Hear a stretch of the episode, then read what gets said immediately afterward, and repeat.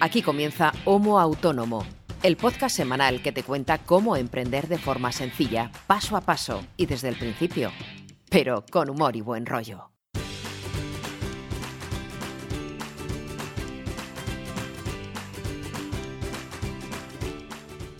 Hola, ¿qué tal? Muy buenas a todos y bienvenidos a este episodio número 29 de Homo Autónomo, el podcast de autónomos hecho por autónomos para todos los autónomos de nuestro país y de los que nos escuchen fuera de nuestro país, pues también. ¿Quién hace este podcast de Homo Autónomo? Pues un servidor, Ángel Martín, consultor de marketing online y mi querido amigo César Brito, copywriter, creador de contenidos, periodista y tuitero en sus ratos libres. César, ¿cómo estás? Hola, ¿qué tal? Bien, hombre, bien. Va bien la cosa. Tuitero cuando puedo. Hace ya tiempo que no me pongo en serio de verdad con las redes sociales porque antes e-, era casi enfermizo. Hay días que me da la locura y estoy igual un par de horas, pero normalmente sí leo, retuiteo alguna cosilla. Sí. Eh, estoy pendiente de lo que dice el robot nuestro y tal, pero no, no tanto como antes y desgraciadamente no, no con ningún cliente, aunque me gustaría. Pero, en fin, es lo que hay. Es lo que suele pasar, que cuando se tiene tiempo, pues uno se entretiene con, con este tipo de cosas. Cuando tienes menos tiempo, pues hay que estar al turrón. Al turrón, efectivamente, efectivamente. Bien, contentillo, porque esta semana he iniciado un, un proyecto con uno de nuestros oyentes. Oscar, un saludo. Eh, estábamos todavía en la fase inicial, pero en unos pocos días ya podré decirle algo y entregarle algún contenidillo y a ver si le echamos una mano. Está bien, porque eso de que el podcast valga a quienes nos escuchan para aprender y al mismo tiempo a nosotros para generar trabajo y ganar algo de dinerito, pues oye, está muy bien. Y nada, bueno, ahí vamos tirando, ya con un poquito menos de calor, cosa que agradezco, porque ya sabes que a mí el calor no, no me sienta nada bien. Y como estás comprobando por tu físico y tu catarro casi de un día para otro, pues está edicionerillo, el calor y el fresco y la corriente. Pero bueno, bien, la cosa va un poquito mejor que la semana pasada, que estaba un poquito de bajoncillo. Bueno, me alegro. Me alegro que vayas, que vayas para arriba. Yo seguramente ah, lo notarán cuando, me cuando nos escuchen que mi voz esta semana está un poco más tomada de lo normal y sí que es verdad que tengo el típico catarro veraniego que espero que se me pase ya este fin de semana. De hecho, estamos grabando de milagro porque habíamos planteado grabar el podcast no hoy, sino ayer. Y cuando me dicho, no, no, es que no puedo, digo, uy, uy, uy. Yo no, no pensaba que grabásemos hoy porque pensaba que estarías peor, bastante peor. Ya estaba preparando el post de disculpa incluso. Pero no, se ve que estás ahí como un titán cumpliendo tu compromiso, cosa que agradezco, por cierto. Bueno, Ángel, ¿de qué hablamos esta semana, machote? Pues esta semana el tema de la semana son las facturas. Esos, Atiende. esos queridos documentos que tanto nos gusta rellenar, pero sobre todo cobrar. Sí, más, más, más cobrar que recibir para pagar, desde luego. Es un tema que muchos de nuestros oyentes ya nos estaban pidiendo. De, oye, a ver cuándo habláis de la facturación, porque sí es cierto que, sobre todo si no tienes ninguna experiencia, como era mi caso cuando empecé, y posiblemente de mucha gente que nos está escuchando, de lo que menos controlas es el tema de la facturación.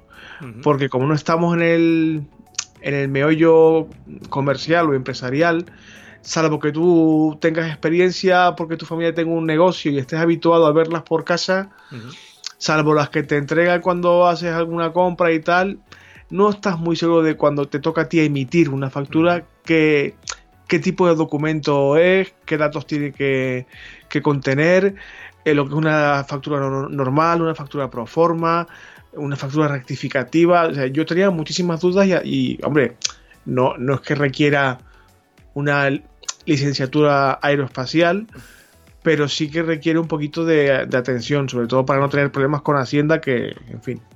Bueno, pues vamos a intentar aclarar todas esas dudas. Vamos a explicar, tampoco nos vamos a meter aquí a, temas súper técnicos, porque lo que decimos siempre en este podcast, cuando alguien tenga ya una duda mucho más técnica, lo ideal es que consulte con su asesor fiscal o con su gestor o su gestoría.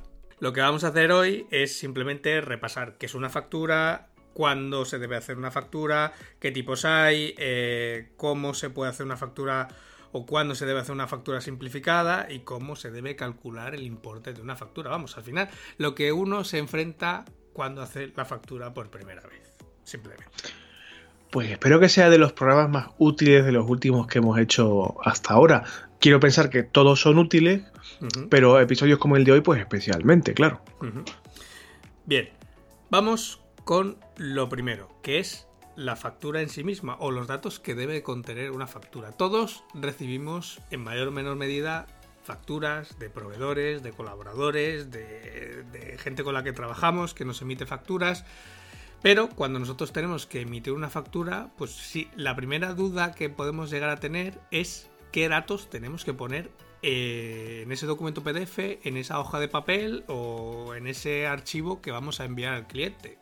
Y, a ver, es importante que los datos que, de los que hablamos ahora eh, no, no, son aleatorios. Eh, cada dato tiene una razón de ser. O sea, si tenemos que poner una razón social o un nombre, mm, es para que se nos identifique como empresa emisora de esa factura. Eh, si tienes que poner un, un, número de identificación fiscal, o hay que ponerlo para, para evitar fraude. El tipo impositivo que tienes que aplicar mm, para que quien está pagando, no solamente Hacienda, también sepa qué impuestos está eh, sufragando con su pago, eh, cuánto se retiene y todo ese tipo de historias.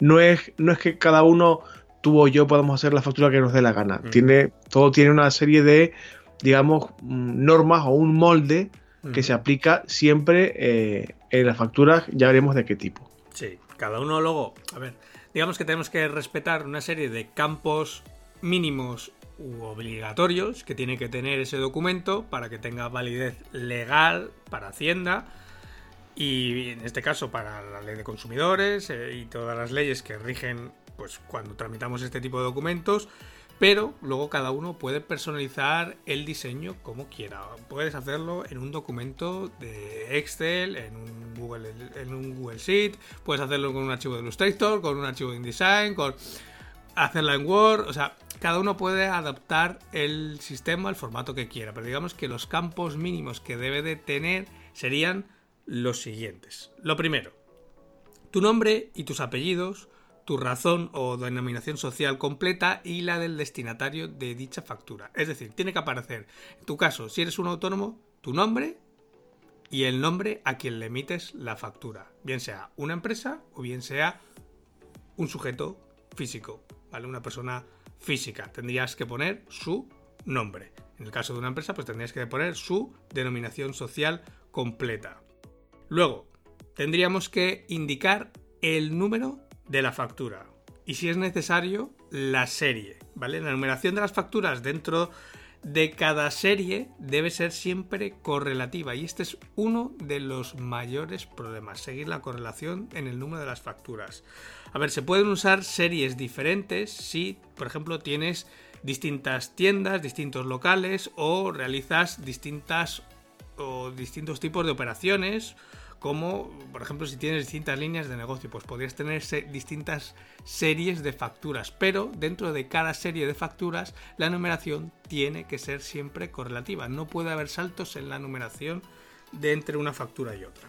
Esa fue mi primera enseñanza. Yo empecé a facturar, o, o mi idea era facturar eh, de forma ordenada, pero con series diferentes, en función de la línea de negocio que yo estaba facturando.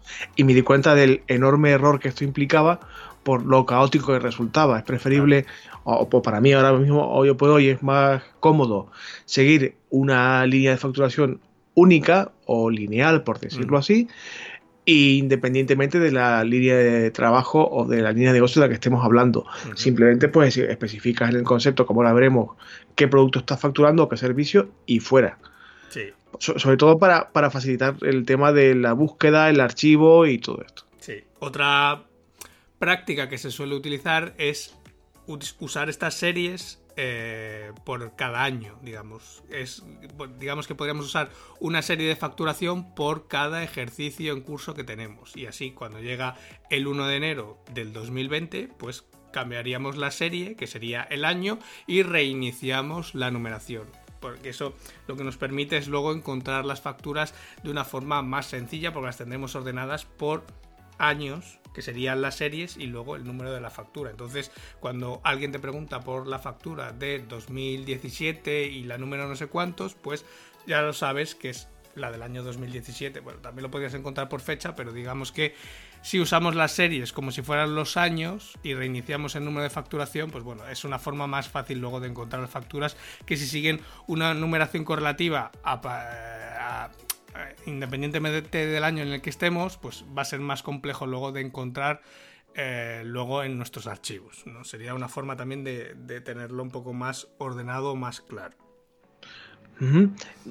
ahí, no es mi caso, pero conozco casos sobre todo de autónomos que empiezan que digamos no inician eh, la serie de facturación en 001, sino que se, entre comillas, inventan una base numérica con un código, ya sea el año o cualquier otro, y falsean un poquito el 001, empezando por el 101, por el 201, por ejemplo, para que parezca que su volumen de facturación es otro.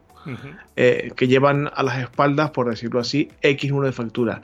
Esto es algo que, bueno, vale, estéticamente puede tener su gracia, pero a efectos prácticos y fiscales no, no ejerce ningún peso ni ningún valor. Y no lo recomiendo porque básicamente lo que estás haciendo es engañar al cliente, aunque sea de forma muy indirecta y sutil y sin efecto para él, y también engañarte a ti mismo. Si lo que importa es que emitas facturas, no las que te hubiera gustado emitir en el pasado. O sea, mm. empieza por el número uno si quieres, o por el 2 o por el 50, pero, pero factura, genera trabajo para facturar.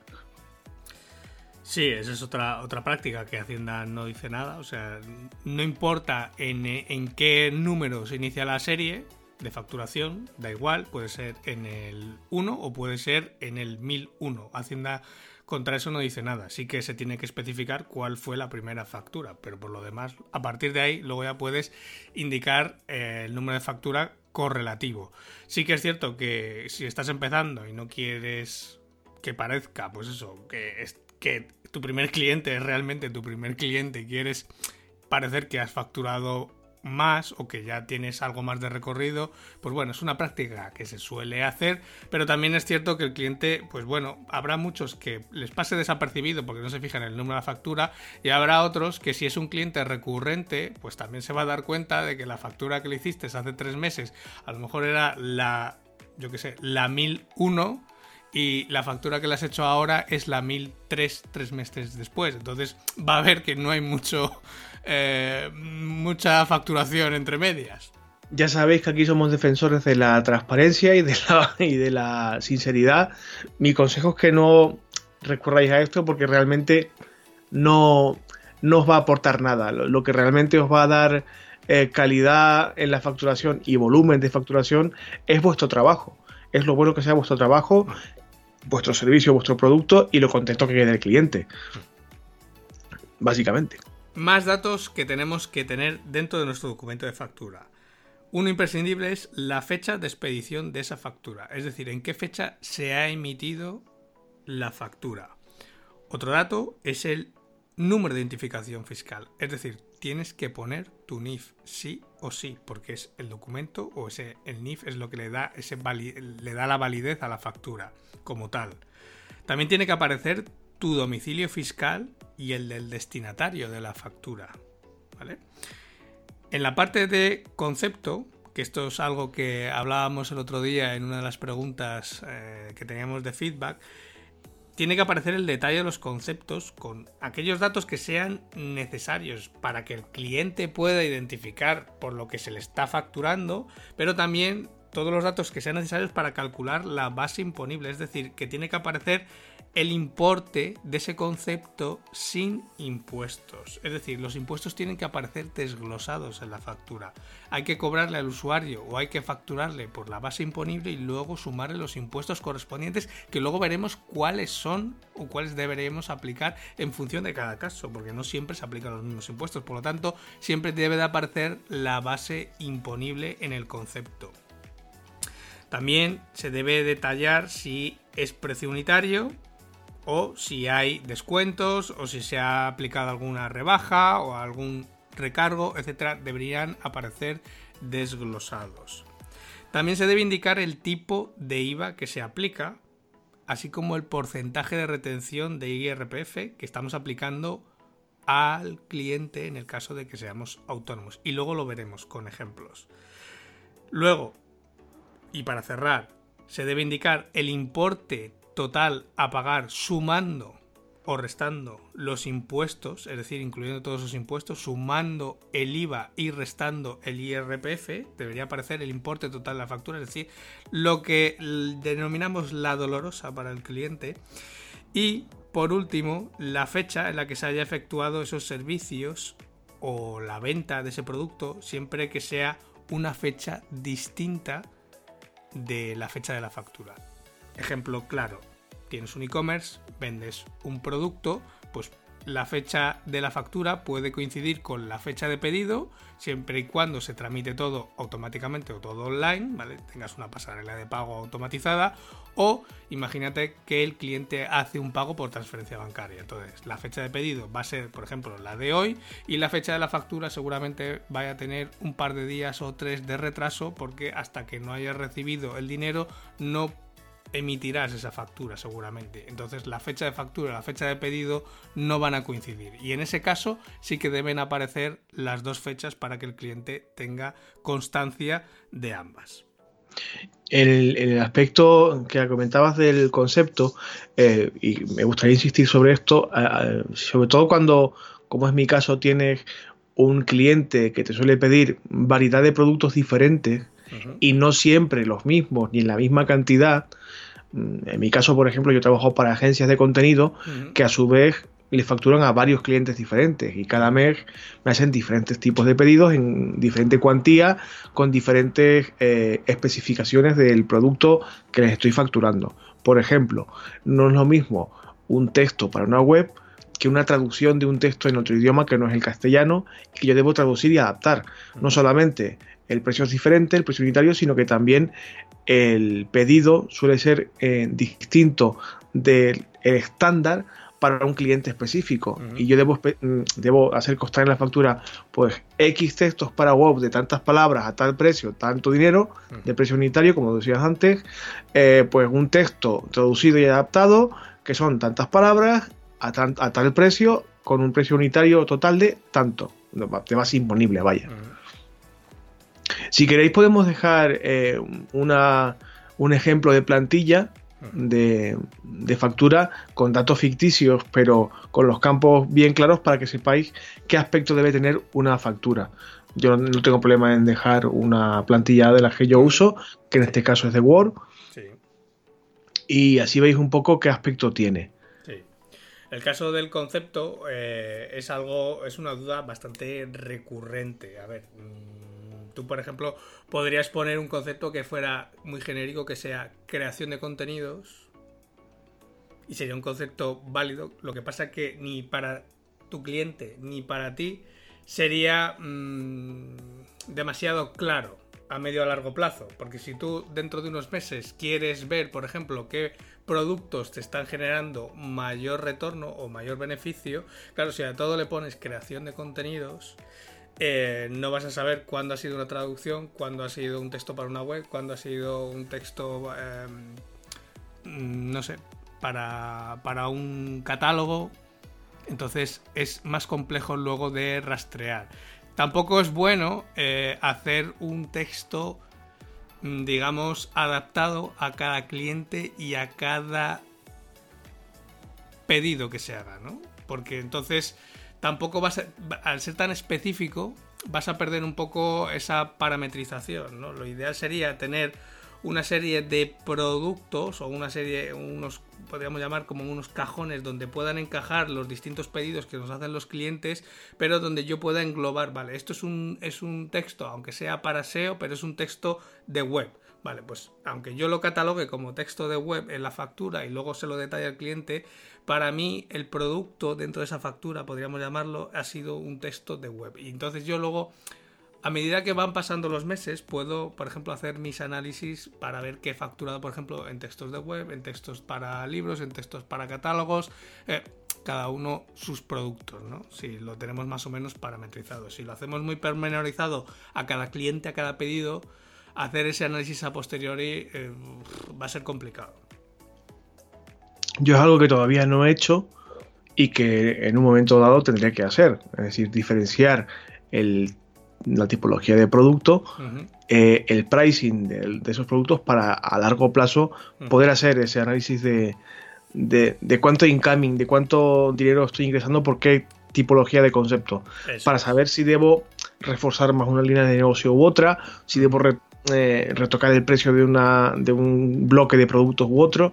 Es algo que todavía no he hecho porque no me ha hecho falta, sinceramente, pero que llegado al punto sí tendría que hacer y que si lo tenéis en cuenta desde el inicio, cuando estáis emprendiendo, tenéis un proyecto en mente y estáis decidiendo a nivel intelectual, vaya, y decidiendo qué, vais a vender y cómo y a qué precio, está bien que lo tengáis ya clasificado de antemano para la hora de hacer las facturas y también los presupuestos, tener eso, esa tabla de, de productos y servicios ya definida de, antemano porque luego facilitar mucho las cosas. A mí no me, no me causa un trastorno muy grande, pero sí es cierto que, que me hubiera facilitado aún mucho más las cosas tenerlo ya creado de antemano.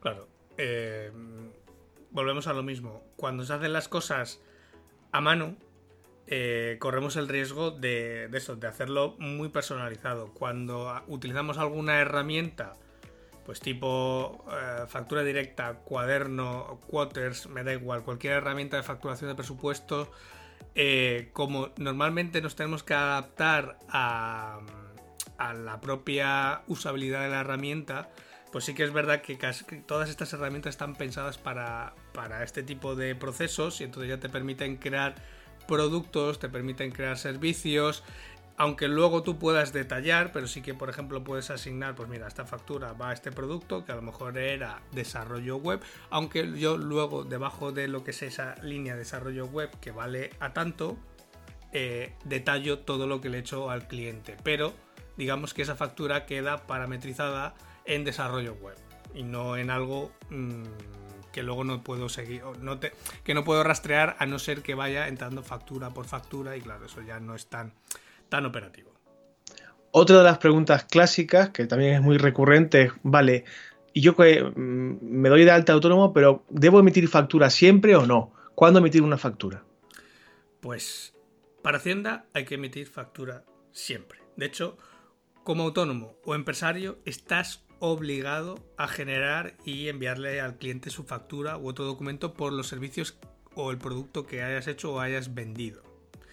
Cuando el destinatario de tus productos o servicios es una empresa o un profesional, hay que emitir factura siempre. Otra cosa es si tenemos un cliente final, es decir, un particular. Ahí estás obligado a hacérsela siempre que el cliente te lo exija, pero no tienes obligación de generarle esa factura.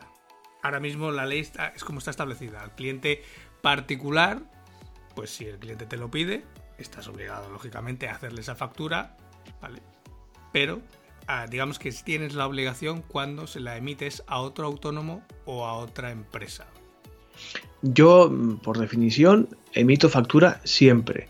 Y no suelo preguntar, oye, ¿quiere factura? Yo la emito.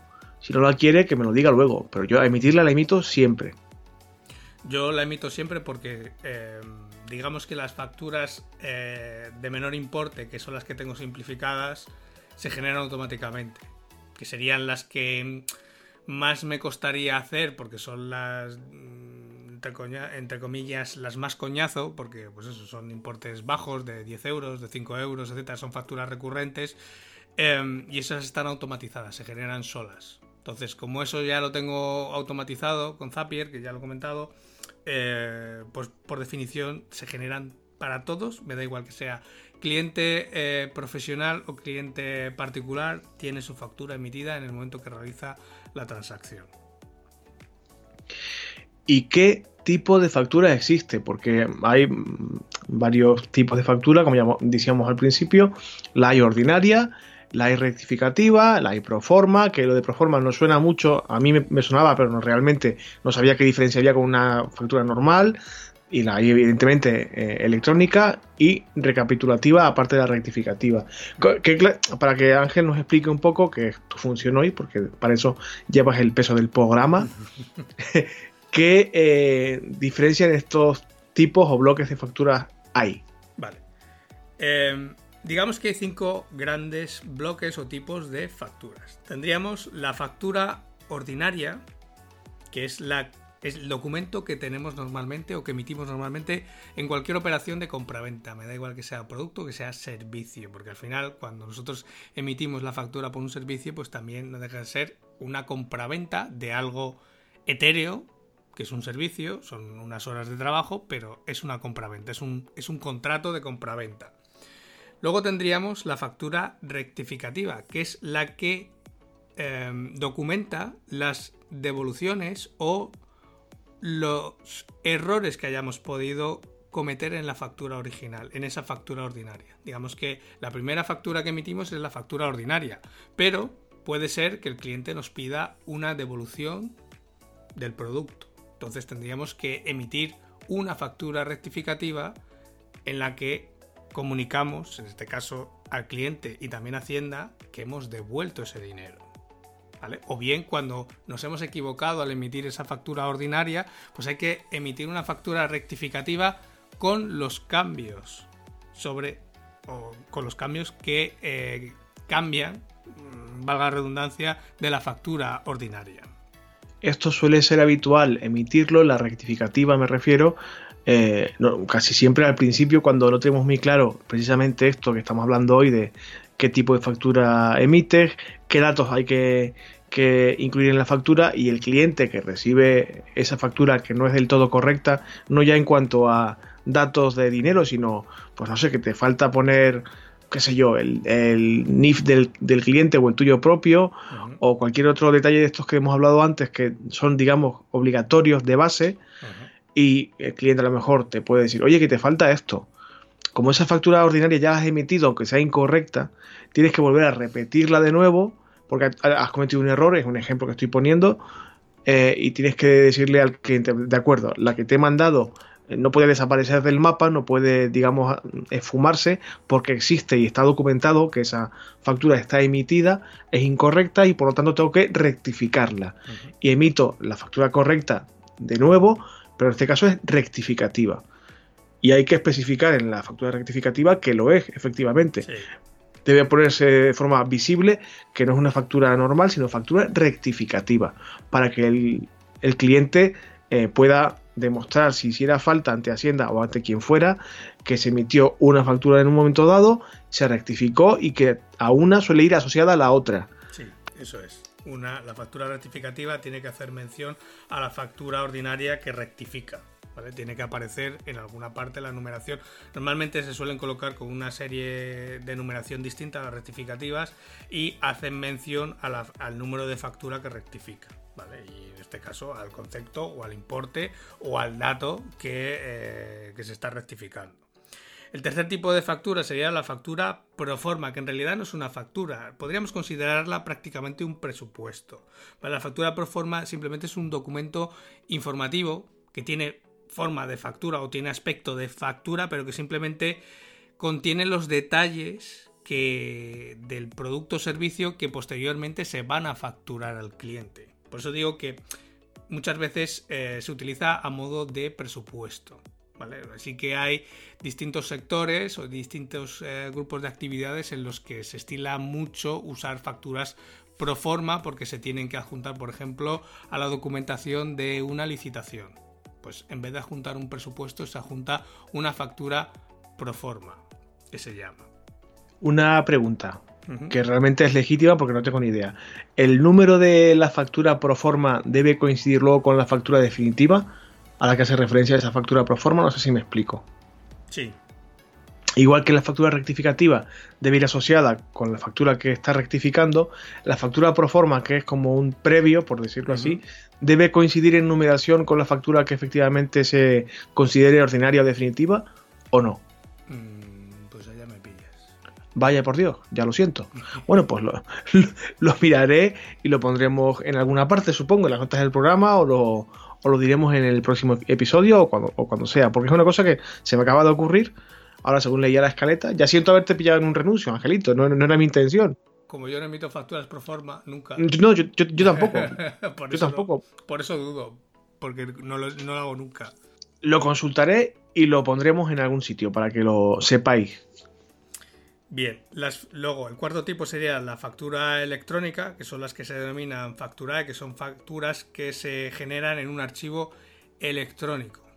¿Vale? No tiene más. Si usas un software de facturación tipo Factura Plus, el Conta Plus, e incluso los eh, software as a service como Cuaderno, Factura Directa, tienen este tipo de facturas, ¿vale? Que se pasan, pues en vez de emitir en un papel o en vez de emitir un documento PDF, pues directamente lo que se genera es un archivo electrónico que luego se cargan en los sistemas de facturación o de contabilidad de las empresas, pues como puede ser SAP o como puede ser cualquier otro sistema de facturación de, pues, normalmente ya empresas medianas grandes.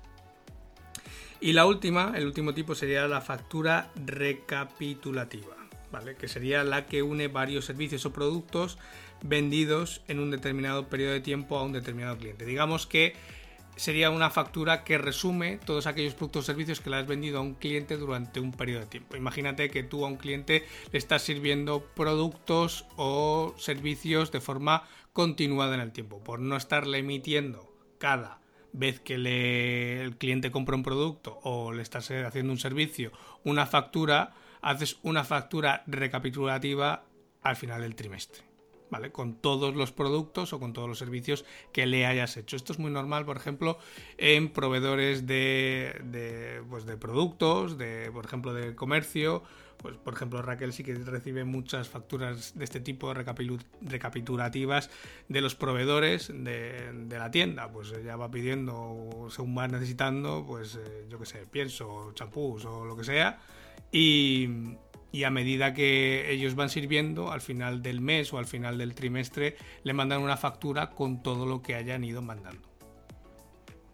Aprovecho para mandar un saludo a Raquel, que nunca le decimos nada. Hola Raquel, un besito. Y también las facturas recapitulativas, sobre todo cuando, como es este caso que tú ponías de ejemplo, eh, requiere una compraventa continuada, un servicio continuado de un proveedor, por ejemplo, la, factura que, la ventaja que tiene este tipo de facturas es que no se te acumula el papel, aunque sea digital, o sea, no se te acumulan 600 mil millones de facturas, sino bueno, por trimestres o por mes o como acuerdes con tu proveedor, vaya. ¿Qué más, Ángel?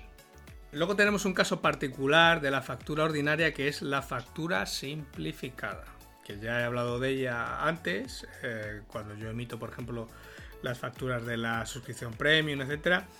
Eh, digamos que es un tipo de factura en el que no hace falta poner los datos del destinatario de la factura. ¿Vale? Es una excepción.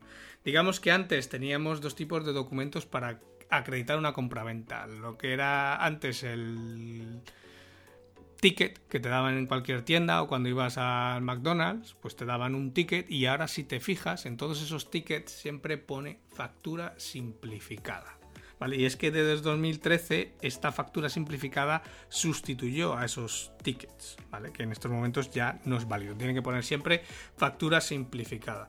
Estas facturas simplificadas se pueden emitir cuando la factura, el total de la factura del importe, no supera los 400 euros, impuestos incluidos. Es decir, que si tu producto o tu servicio no llega a ese tope de 400 euros, no tienes por qué emitir una factura nominativa, es decir, una factura ordinaria en la que aparezcan tanto tus datos como los datos fiscales de la persona o la empresa a la que le emites la factura, sino que podrías hacer una factura simplificada en la que simplemente tienen que aparecer tus datos fiscales, pero no es necesario que aparezcan los datos fiscales del receptor de la factura.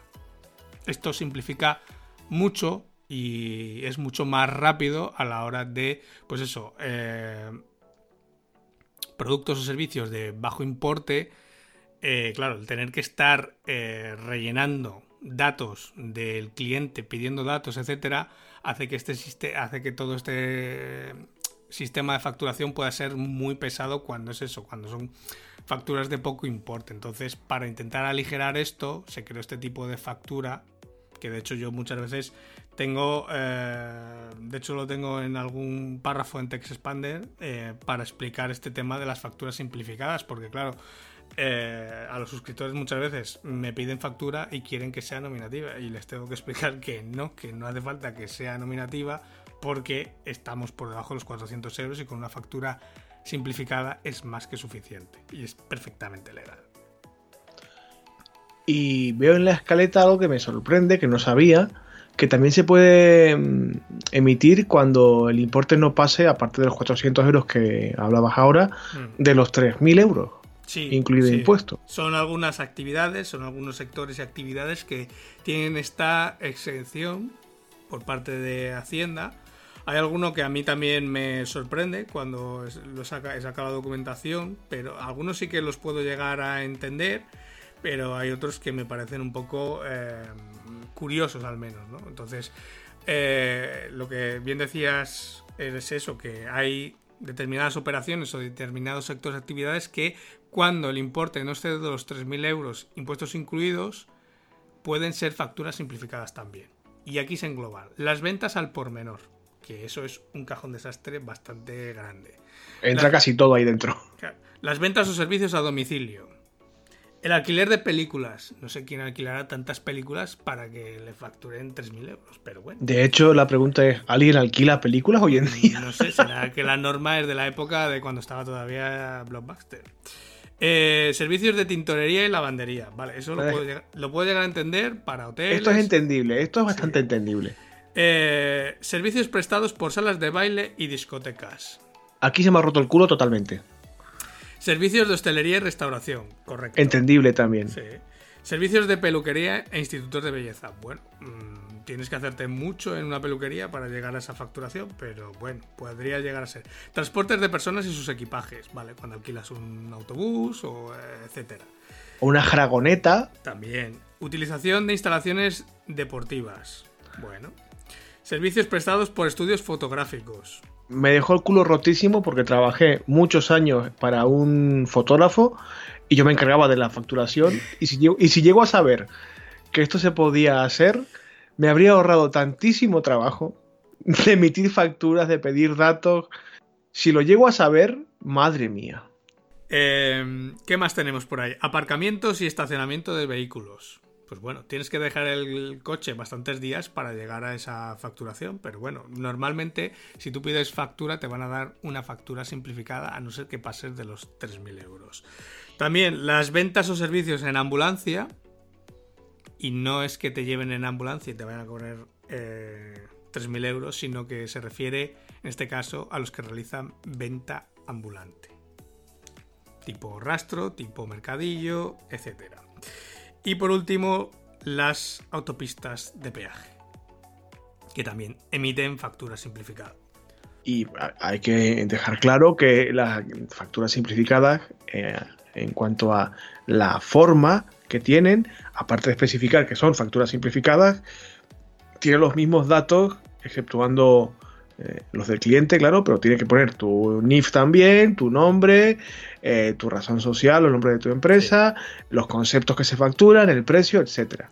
los impuestos y demás. Salvo que es eso, que no aparecen los datos del cliente y sí que tiene que aparecer de forma clara eh, y visible que ponga factura simplificada en el documento. Da igual que sea tipo ticket o que sea un PDF tamaño 4, pero tiene que poner factura simplificada.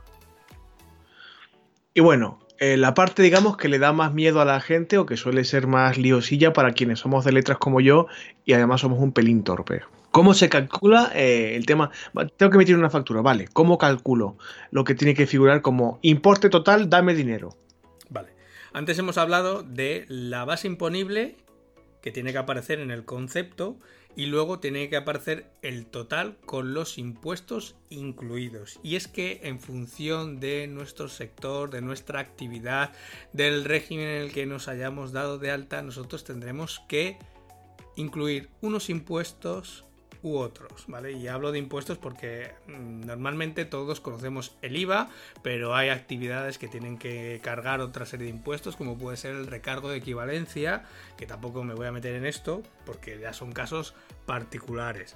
Pero eso sería el apartado de impuestos, pero también hay que muchas veces incluir retenciones. Entonces, el cálculo total de una factura depende de esas retenciones del IRPF y de los impuestos del IVA o de otros impuestos que se apliquen sobre esa base imponible de los conceptos que hayamos puesto.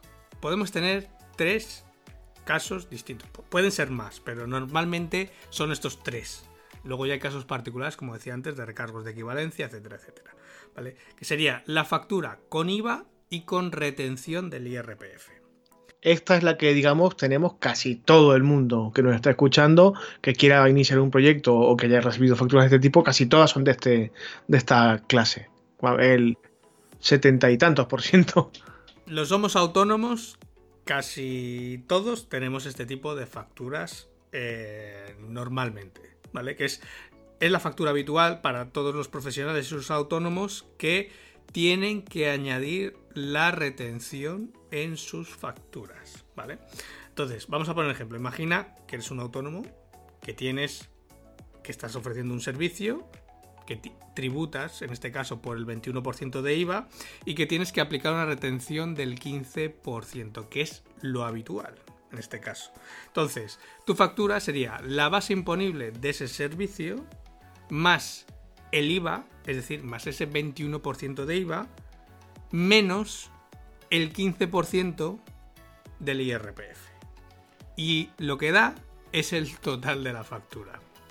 Y esto, cada uno de estos, digamos, elementos finales, la base imponible, el IVA y el IRPF, deben figurar desglosados en cada factura. Eso es. Y que quede claro a qué corresponde cada cosa y cuánto es en dinero cada cosa. Cada uno de los impuestos debe de aparecer desglosado. De hecho, mm, lo normal es que en el documento de la factura aparezcan los conceptos. Normalmente se usa un formato tabla, pues en lo que se pone el concepto, el número de unidades y la base imponible por cada unidad o incluso el, producto del número de unidades por la base imponible para que lo tenga lo más desglosado posible el cliente. Luego, se hace un subtotal que sería la suma de todas esas, bases imponibles que podamos tener en la tabla de conceptos. Se le añade en una línea separada ese porcentaje de IVA, que en la mayor parte de los casos va a ser el 21, pero hay gente que tiene un 10%, incluso hay gente que puede tener un IVA súper reducido del 4%, incluso hay excepciones en las que no se aplica el IVA. Pero bueno, tiene que aparecer desglosado lo que va a IVA. Por otra parte, en otra línea tiene que aparecer desglosado el IRPF, es decir, el porcentaje de IRPF que le estamos reteniendo a ese cliente. Un 15% o un 7% en función de lo que nos corresponda a cada uno. Y una vez que tenemos eso, tenemos la suma de las bases imponibles, le sumamos lo que corresponde de IVA, le restamos lo que corresponde de IRPF, nos da el total de la factura. Yo, mi recomendación a la hora de totalizar el importe de la factura, evidentemente hay que destacarlo de forma visible para que, porque el cliente normalmente, el 99,99% de clientes, a dónde van a ir es a cuánto sale la dolorosa, ¿no? Vale, esta factura, ¿cuánto es? debe verse claramente el importe total. Tiene que desglosarse para que el cliente pueda analizar eh, esa factura a cuánto asciende y, y cuánto eh, le retienen, cuánto es el IVA, etcétera. Pero el total tiene que estar clarísimo. Mi consejo, al menos es lo que yo hago, es aparte de la, de la, totalización de esa factura, yo pongo en una celdita de la tabla aparte, destacado, con sombreado, con otro tipo de letra, de nuevo el importe total de la factura y el número de cuenta donde tienen que ingresarlo. Porque parece mentira, pero hay veces que hay gente que emite facturas, pero no pone ni qué método de cobro o de pago es el, predilecto para esa factura y dónde hay que ingresarlo. Sí, claro, es que ese campo mm, no es obligatorio, pero sí es muy deseable. Si quieres cobrar la factura, deberías indicarle al cliente cómo te la tiene que pagar. A no ser que hayas cobrado ya por adelantado, eh, lo normal es indicar el método de pago bien por transferencia bancaria, bien por el método que sea, pero debe de aparecer eh, si no has cobrado por adelantado dicha factura. El segundo caso que podríamos tener para calcular las facturas serían las facturas con IVA, pero sin retención del IRPF. Esta es la factura que normalmente se emiten las sociedades entre sí, porque no hay ese impuesto sobre la renta de las personas físicas. Entonces aquí el cálculo se simplifica porque es la base imponible más el 21% de IVA. Punto, no hay más. Se suma y ese sería el total de la factura. Y el último tipo de cálculo sería las facturas que no tienen ni IRPF ni IVA. ¿Vale? Sucede en esas facturas que están exentas o que no están sujetas a IVA. Eh, por lo tanto, aquí el importe total de la factura es el total de la base imponible. Y a veces sucede, por ejemplo, cuando se trabaja con clientes eh, de Canarias, de Melilla, de Ceuta, ¿vale? Tenemos distintas regiones en nuestro país que tienen exenciones de IVA o que tienen tipos de IVA distintos que hay que aplicarles y hay que estar en este caso al loro del cliente está, donde está su domicilio fiscal para aplicarle el impuesto correspondiente. En Canarias, eh, para quien no lo sepa, eh, se llama IGIC y no IVA, I-G-I-C, que ahora mismo no sé a qué corresponde el acrónimo, pero voy a buscarlo en algún momento para comentaroslos. Hasta ahí sería el tema de la semana.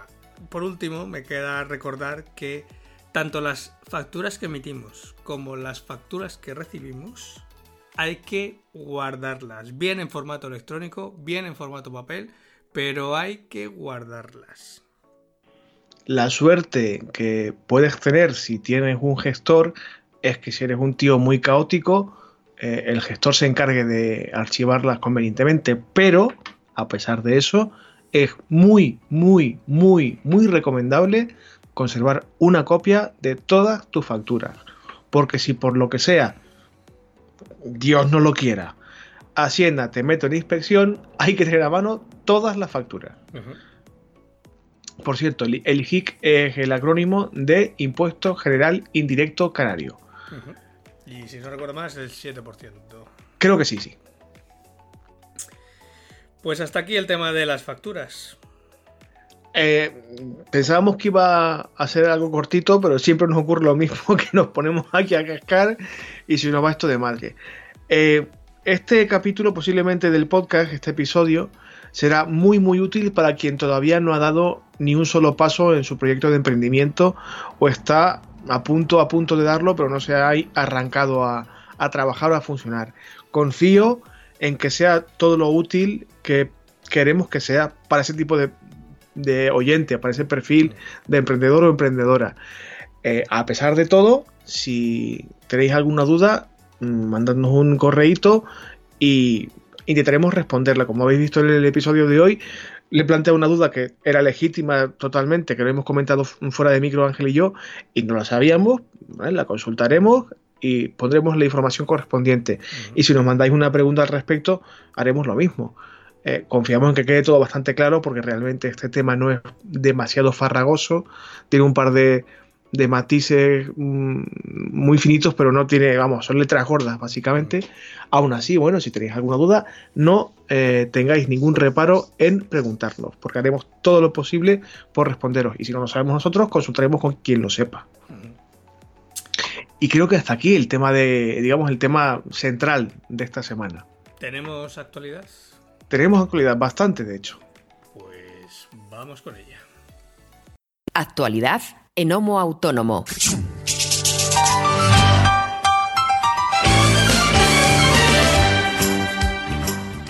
Bueno, bueno, bueno, vamos a ver. Eh, hay cuatro noticias esta semana, realmente son cinco, pero una de ellas, que es por la que voy a empezar, es contenido patrocinado por una empresa. Así que yo la cuelo como actualidad, pero avisándoos de que, bueno, hay que tener cierta prevención porque al ser patrocinado por una empresa privada, cualquier cosa que diga hay que ser mínimamente crítico con ello. ¿Qué noticia, ¿De qué noticia se trata? De, un, de una publicación que si no recuerdo mal, a ver que mire porque no estoy muy seguro, estaba en El Mundo, efectivamente, el diario del Mundo, eh, hablaba de qué puede hacer un autónomo para pillarse vacaciones, para irse de vacaciones, ¿no? Y habla un poco de las modalidades eh, que uno puede, eh, a la que uno pueda acogerse para, sin que sufra demasiado del bolsillo, pillar unos días de descanso. Habla también de la jornada intensiva y, de los posibles problemas que pueden presentar determinados sectores profesionales eh, a los que estamos acogidos los autónomos y las autónomas. Insisto, es un contenido patrocinado, hay que tomarlo con cierta prevención. Eso por una parte. Digamos que la información ya más pura y dura. Que bueno, también tiene que ver con alguna noticia que ya hemos comentado en episodios anteriores, en capítulos anteriores, y que hace referencia a la nefasta figura del falso autónomo. Eh, según el diario El País, la inspección de trabajo ha detectado hasta ahora del orden de 8.100 falsos autónomos, eh, sobre todo en plataformas digitales. Y bueno, mm, esto implica que Inspección de Trabajo se está poniendo un poco las pilas, no porque sean eh, Robin Hood y quieran defender al trabajador, que evidentemente sí, es una de sus funciones, es porque quieren recaudar, básicamente. Ya hablamos de el problemilla que tuvo Delibero con eh, la justicia y de la sentencia favorable de más de 500 eh, trabajadores que efectivamente eran autónomos, pero que estaban trabajando y funcionando en condición de falso autónomo, aparte de unas condiciones lamentables, y que dijo Hacienda, ¿cómo? ¿Que estoy dejando yo de cobrar aquí? Y este dinerito que me corresponde, ¿por qué se lo está llevando esta empresa? Y ahí metieron un poquito la, la cuñita y la zarpa. Esto se está generalizando, como digo, sobre todo en entornos y en empresas que se desenvuelven en el, medio digital. Y a día de hoy, eh, en la cifra de falsos autónomos supera los 8.000. Y esto es un 32% más de recaudación para Hacienda. Y espero que esa cifra eh, aumente, no porque yo sea inspector de Hacienda, ni mucho menos, sino porque eso eh, implicará que hay menos abuso y que los autónomos y autónomas están trabajando como mínimo, eh, figurando para el sistema como lo que son, trabajadores autónomos. Y una noticia que, esto por cierto estaba publicado en el país, que no lo he dicho, y si lo he dicho, pues igual lo repito. Eh, también tiene que ver con, con los autónomos que no facturan demasiado, eh, que tiene un poco que ver con el tema del que hablábamos hoy, mm. eh, que suelen ser casi siempre, como es era mi caso al principio, freelance. Eh, ya sabéis que hay muchas plataformas, o había, ahora hay menos, que te posibilitan el emitir una factura sin darse de, alta. El caso más conocido aquí era Factu. No sé si te suena, no sé si os suena a quienes nos escucháis. Bueno, pues eh, a Factu en la seguridad social, mm, aparte de con ella, con otra gente que trabajaba como Factu, pero bueno, eh, digamos el, el más de pro era Factu, porque era el más conocido. La seguridad social se abalanzó, por decirlo así, contra, contra ella a nivel judicial y se las hizo pasar muy muy mal hasta el punto de que, bueno, que si no me equivoco y recuerdo bien la noticia, está en concurso de acreedores. Pero la justicia ha dado la razón a la gente que facturaba a través de estas plataformas, que también, como en el caso de los falsos autónomos de Delibero, eran un montón y se agruparon en, en asociaciones de afectados, por decirlo así, y la, la, justicia le ha dado la razón. Digamos que la seguridad social no tenía por qué haberse mm, puesto tan a saco con el pequeño autónomo que lo que estaba intentando era facturar eh, trabajos no recurrentes o no habituales a través de una plataforma que les facilitaba el trámite y que les evitaba el pago de una cuota eh, mensual como autónomo o autónoma que casi siempre superaba con creces el volumen total de lo que se facturaba. La justicia, sobre todo en los casos en los que se ha quedado eh, plenamente demostrado que ese, que ese ingreso recurrente era eh, esporádico y puntual y no respondía a una actividad continuada, ha dado la razón al autónomo o la autónoma y por extensión a la, plataforma eh, de facturación o de intermediación por llamarlo así. Eh, y bueno, es una noticia que no creo que a la gente como Factúa a día de hoy le arregle, porque ya, digamos, está al borde de la desaparición, pero que sí que puede ser eh, una, un, buen indicativo para otros eh, colectivos o otras plataformas que trabajen de esta forma, ofreciendo este servicio de intermediación. Esto está publicado en el Economista y como siempre, y como todas las noticias de actualidad de los programas, os dejo en las notas correspondientes. Y como cierre, dos noticias rapiditas. Una que LinkedIn ya ha lanzado oficialmente solo en Estados Unidos eh, herramientas pensadas específicamente para autónomos, freelance y pymes. Eh, todavía aquí no están eh, funcionando, no son efectivas, pero lo estarán en algún momento, esperemos que a medio plazo.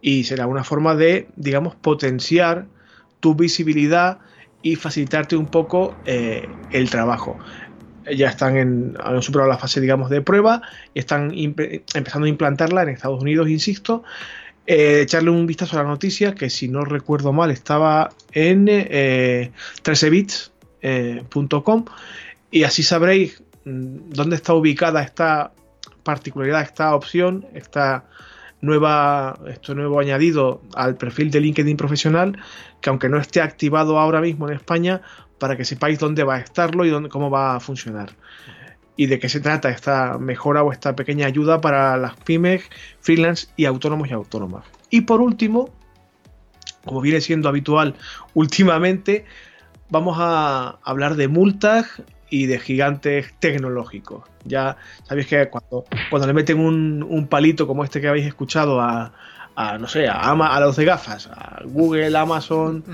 eh, tal, pues, Facebook y algo, pues solemos comentarlo aquí, aunque también insistimos siempre en que bueno, realmente no les reporta ningún susto serio a ninguna de ellas. Y esta noticia, de hecho, eh, que si no me equivoco, a ver que lo mire, sí, en DIR Confidencial, directores de comunicación fidencial, es un nombre un poco raro, pero bueno, os dejo el enlace, hablaban de que la matriz de Google, digamos la, la mamá gallina gorda de, todo el entramado Google se repone en bolsa a pesar de las multas que les han impuesto, no solamente en España, sino en muchos sitios, y triplica sus ganancias del trimestre. Esto, digamos, nos reafirma lo que siempre dice Ángel, eh, sí, vale, una multa, una multita realmente. Porque gente como Google, como Amazon, como Apple, por muchas multas que le metas, no, no a día de hoy no sufren demasiado. Y los datos, de hecho, de, digamos, facturación de beneficio eh, nos dan la razón. En este caso, en el último trimestre, la cifra estaba casi llegando a los 10.000 millones, 9.950 millones de dólares, que son tres veces más que el 2018, el mismo periodo. O sea que gozan de una mm, envidiabilísima salud en parte gracias a robarnos nuestra información privada y demás, pero bueno, eso es harina de otro costal y de otro programa. ¿Algo que aportar, Ángel, de cualquiera de las noticias de las que hemos hablado? Eh, sí, que además he escuchado esta semana que Hacienda anda poniendo la lupa en los autónomos que cree que no facturan lo que deberían, según su categoría profesional, según el epígrafe en el que están. Por ejemplo. Por ejemplo, abogados, dentistas, eh, ese tipo de profesiones, eh, muchas de ellas colegiadas, que claro, mm, los ingresos que se declaran, mm, Hacienda cree que no corresponden con la media de su profesión. vale. Mm, algo he oído esta semana, no recuerdo qué día ha sido, porque como ha habido un día que también estaba medio drogui, eh, pero sí que pensé que era una de las noticias que ibas a contar, pero, pero no, era la de Factu. Pero sí que, sí que andan, andan revisando ese tipo de cuestiones. Bueno, pues si, yo la busco en un momento dado, la busco en un momento dado y la ponemos también eh, con las notas del programa, no hay problema. Que sí es verdad que la he visto pasar en internet, no sé qué día de esta semana pasada, y, la verdad es que tenía que haberla incluido en la, en la sección de actualidad, no sé por qué se me ha pasado. Pero bueno, si hay que buscarla, se busca y se incluye, no hay problema. Y hasta aquí la sección de actualidad de esta semana, amigos y amigas. ¿Tenemos feedback? Por supuesto que tenemos feedback. Olé, pues nada, vamos con él.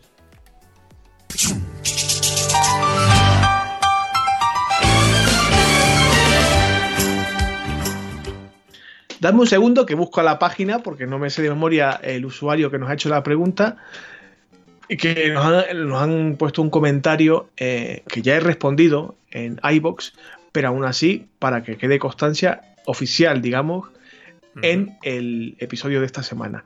Nos preguntaba, creo que era Oliver Atom, sí, Oliver Atom, en el... ¿De los dibujos? Eh, confío en que no sea el mismo.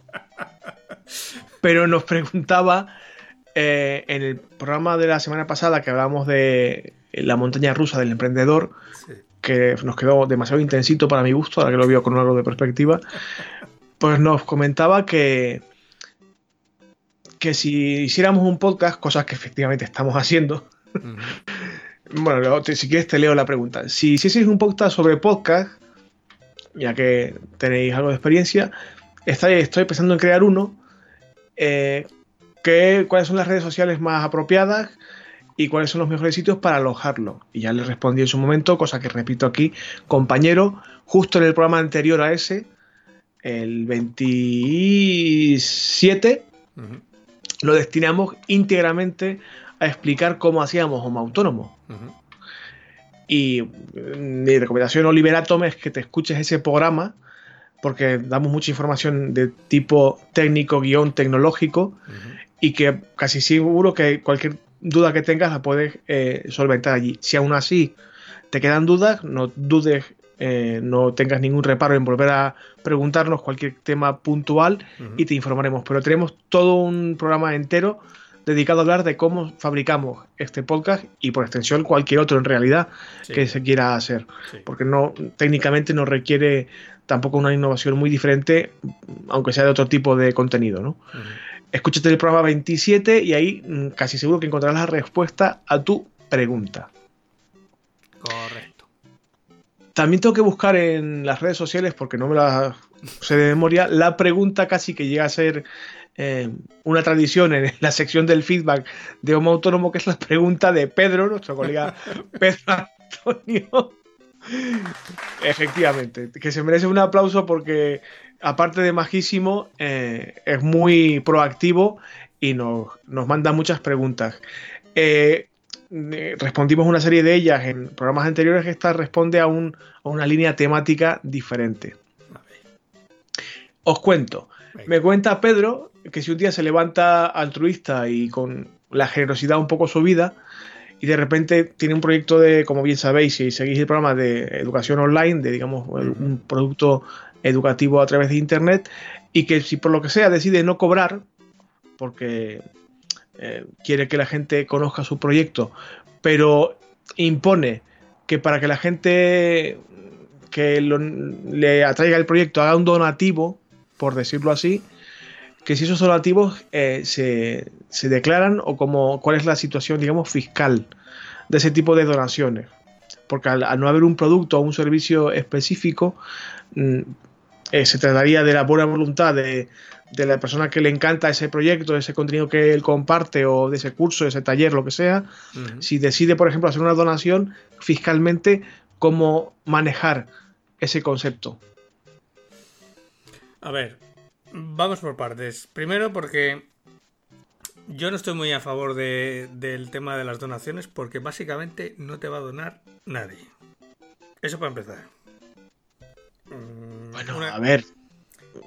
hay que, confiar, hay que confiar en, la, raza humana. Cinco euritos, seis euritos. A lo mejor no, nadie es demasiado extremo. Mm, lo mismo los puedes contar con los dedos de una mano.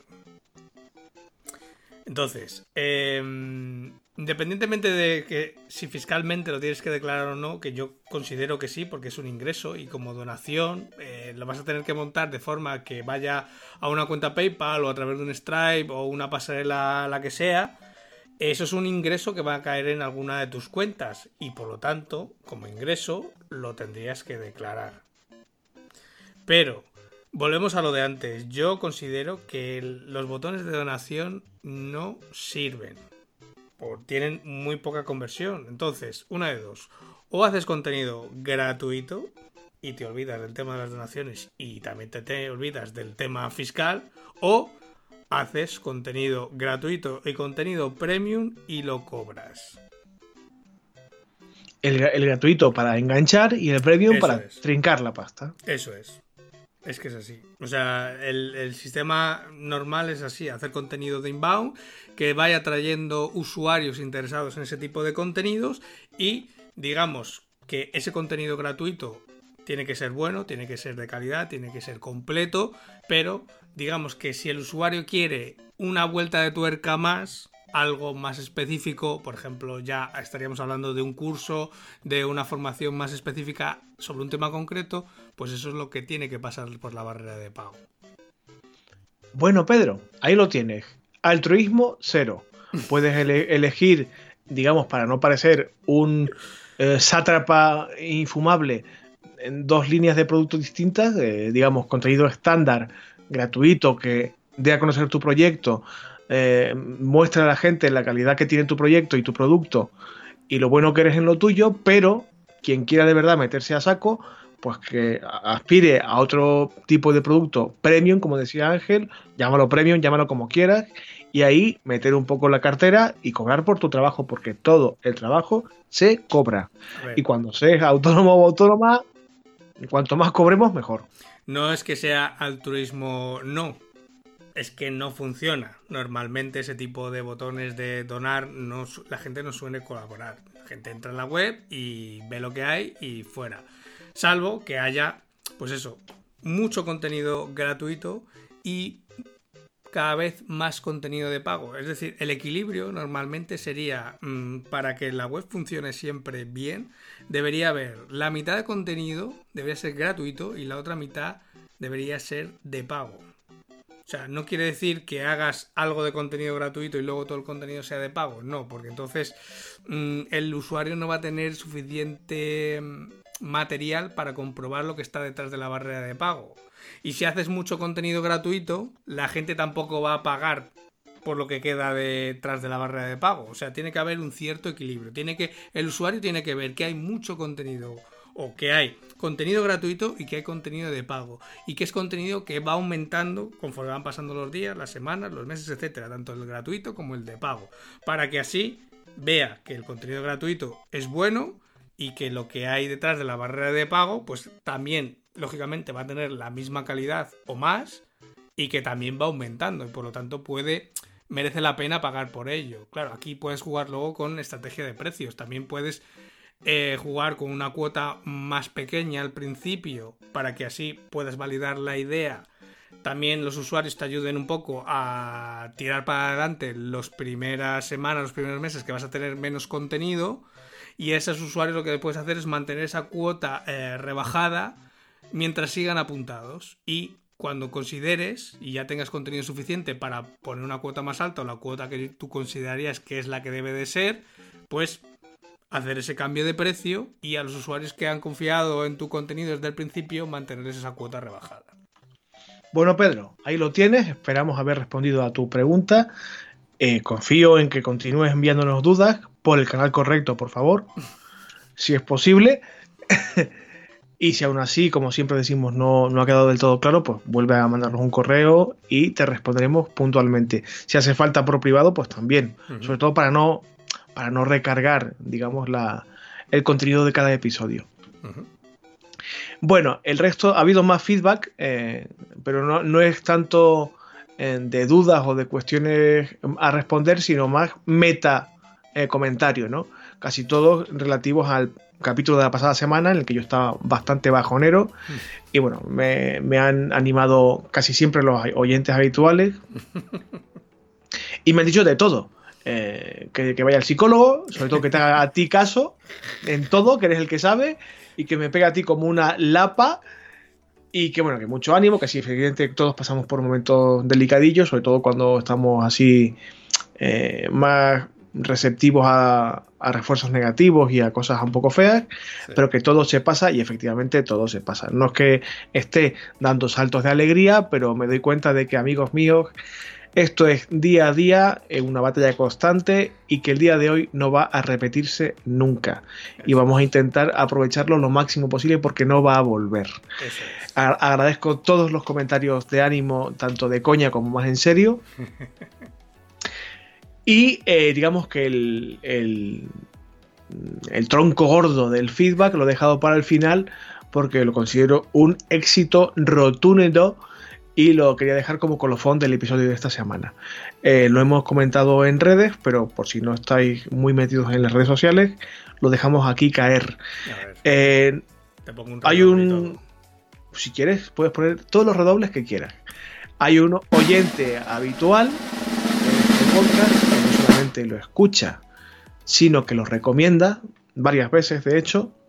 Es eh, Sune de Nación Podcast a quien hemos saludado alguna vez que otra ya y nos va a tocar no solamente saludarle, sino aplaudirle y de todo, porque ha invitado a Homo Autónomo, en este caso ha sido a, través de, mí, pero vamos, te incluye a ti también como creador del proyecto, a participar en una especie de resumen que hace cada temporada, cada año, eh, recurriendo a gente que hace podcast para que analicen el estado del podcasting eh, en ese momento concreto. Lleva varios años haciéndolo.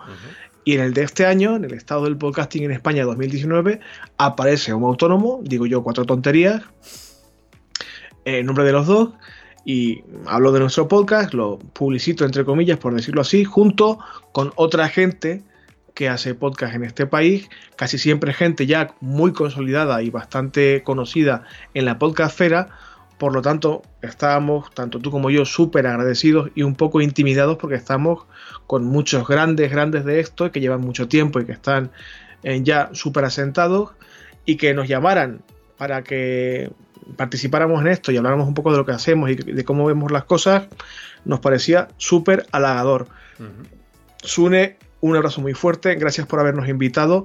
Os dejamos también el enlace al, resumen que él hace de, la situación, que aparte os va a valer tanto para escucharme a mí decir tonterías, como para lo que me valió a mí, que es descubrir podcasts nuevos, gente que está haciendo podcasts muy interesantes y que puede haceros descubrir un producto diferente y nuevo que os puede eh, interesar. Hay podcasts y gente que hace cosas buenísimas de todo tipo, que habla de educación, de salud, de psicología. Nosotros que hablamos de, emprendimiento y de autónomos, de facturas. Hay de facturas en este caso, hay eh, podcast para todos los gustos y además es, una forma de que nuestro proyecto también tenga un poquito más de visibilidad. Así que prepara los aplausos Ángel, Sune, para ti una ovación grandísima, te lo agradecemos muchísimo, gracias por invitarnos, os dejamos como digo el enlace para que lo escuchéis todo. Un beso Sune desde aquí, te debemos un chuletón como mínimo. Cuando te vea, sea cuando sea, te pago un chuletón, hombre, y una cerveza. con lo que tenemos ya de Amazon, ya le podemos pagar el chuletón. Claro, hombre, claro. Y hasta aquí la sección de feedback de esta semana. Cosa que confío en que continúe esta eh, senda lenta pero constante de interacción, de preguntas, de comentarios, etc. Pues sí. Y si aquí se acaba el feedback, pues hasta aquí el programa de hoy corto y cierro que decía aquel. Corto y cierro. Simplemente daros las gracias a todos por acompañarnos una semana más en este episodio número 29 de Homo Autónomo, en el que hemos visto qué es una factura, qué datos tiene que tener, qué tipos de factura hay y cómo calcular eh, lo que tenemos que poner en la factura, esa famosa dolorosa para el cliente. Como siempre, daros las gracias por acompañarnos, por dejarnos esas valoraciones de 5 estrellas en iTunes, por esos corazoncitos verdes en Spotify o esos comentarios en Evox que poco a poco ya os vais animando y que tanto César como nuestro robot pues poco a poco va respondiendo. Porque así lo que hacéis es que poco a poco vamos subiendo los rankings y cada vez vamos llegando a más autónomos en nuestro país. Así que daros las gracias una vez más por estar esta semana con nosotros en este episodio número 29 ya. Brito, llevamos 29 episodios. Yo flipo, ¿eh? Yo flipo. Y pues como siempre, todas las semanas, un abrazo fuerte, Brito. Gracias por estar otra semana más. Gracias a ti, que el esfuerzo es ímprobo en tu caso, que estás medio pachuchillo y te lo agradezco mucho. Y a vosotros y a vosotras, un abrazo fuerte también y gracias por acompañarnos cada semana. En siete días amenazamos con volver, que es lo peor. A todos los que nos escucháis, nos escuchamos el próximo sábado con un nuevo episodio de Homo Autónomo. Hasta entonces, que tengáis feliz semana. Adiós. Adiós a todos.